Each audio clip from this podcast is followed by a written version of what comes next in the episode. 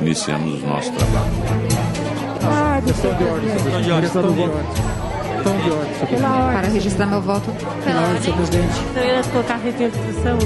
No ar, a Lesp Notícias, seu resumo diário de informações da Assembleia Legislativa do Estado de São Paulo. Aqui você fica por dentro de tudo o que acontece no Parlamento Paulista, votações, decisões e debates.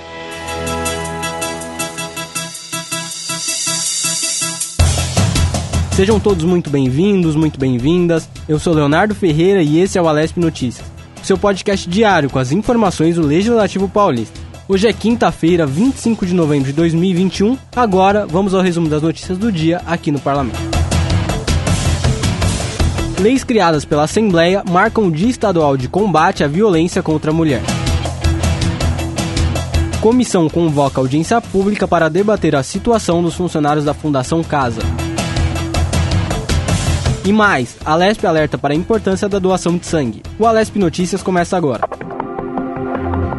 Plenário. 25 de novembro no estado de São Paulo é marcado como Dia de Combate à Violência contra a Mulher e Dia de Prevenção ao Feminicídio. As datas foram criadas e tornaram uma lei após proposta e aprovação dos parlamentares aqui da Alesp. Elas são uma maneira de intensificar as ações e debates para conscientizar a população sobre os tipos de violência. A Assembleia tem uma série de ações voltadas para a defesa e proteção dos direitos femininos. Esse ano o parlamento aprovou diversas propostas nesse quesito.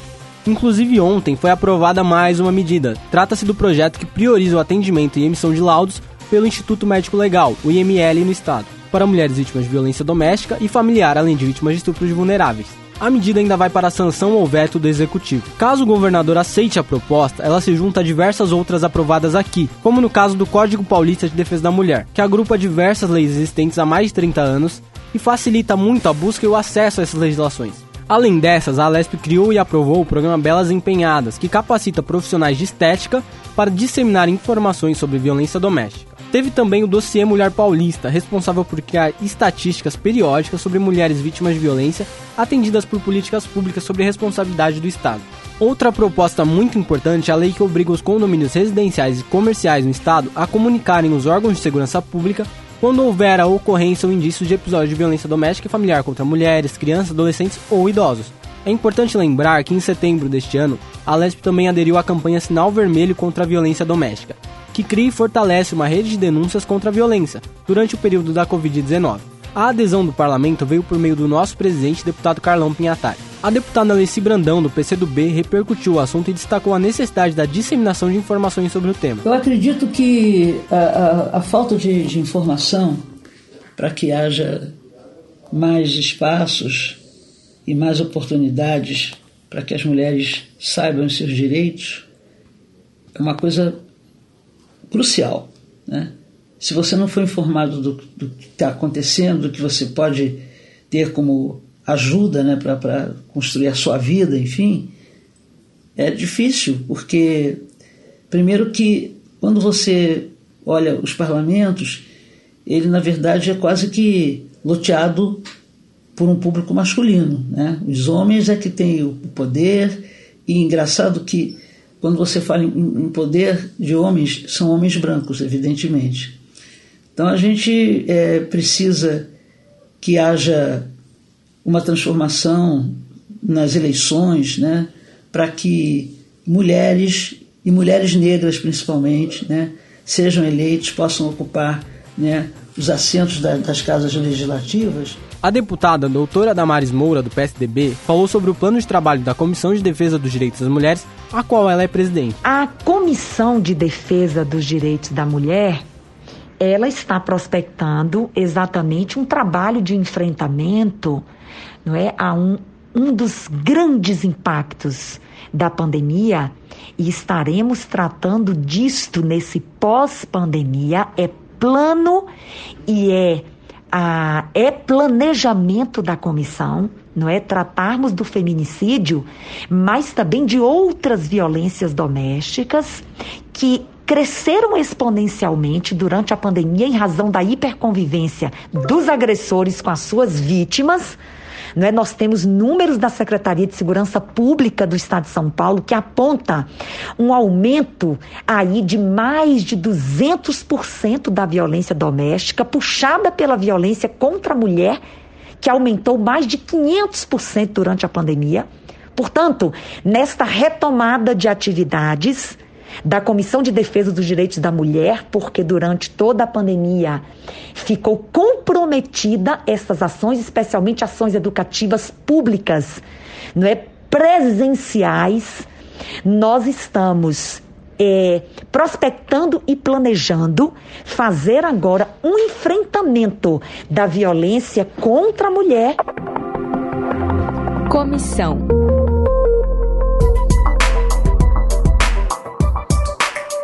Parlamentares da Comissão de Defesa dos Direitos da Pessoa Humana da LESP se reuniram e aprovaram um requerimento que convoca uma audiência pública para promover a discussão e elaboração de políticas voltadas à valorização social e melhoria das condições de trabalho dos servidores e funcionários da Fundação Casa. O encontro ainda não tem data prevista para ser realizado, mas assim que soubermos, traremos aqui em primeira mão.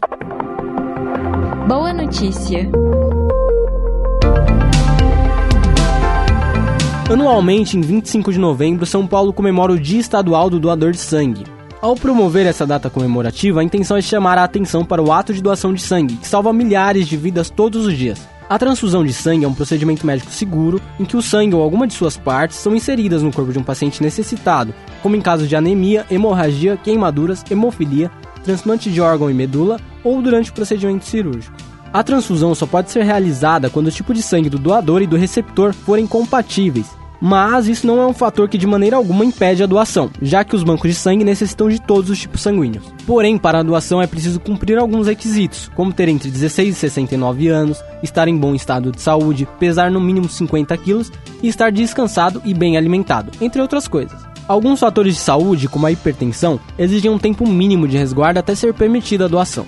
E até o dia 27 de novembro, a Fundação Pro Sangue realiza a Semana do Doador de Sangue 2021, que além de homenagear os doadores, tem como objetivo estimular a doação. Por conta do início das férias e das festividades, dezembro é um mês em que há uma queda nas coletas de sangue. E a ideia é aumentar o volume nos estoques e nos bancos para que não falte sangue a quem precisa. Para participar do evento, além de cumprir os requisitos, o doador deve fazer um agendamento no site prosangue.sp.gov.br. E a Alesp, além de criar leis para incentivar esse gesto, conta com os trabalhos da Frente Parlamentar que incentiva a doação de sangue no Estado, coordenada pelo deputado agente federal Danilo Balas, do PSL. O parlamentar falou sobre o trabalho do grupo e a importância da doação. Entendo que a Frente Parlamentar que incentiva a doação no Estado de São Paulo é de suma importância para trazer o debate para esta Casa de Leis. É, debater com demais parlamentares, trazer a visão de profissionais da área da saúde, uma vez que a frente parlamentar ela congrega não só parlamentares, mas pessoas que atuam na área da saúde, como médicos, enfermeiros. Também a questão do posicionamento dos conselhos regionais, né, o CREMESP, o COREM, por exemplo, e também a questão de ONGs que atuam é, também nesse, nesse ponto. É, a questão do Junho Vermelho também é importantíssimo.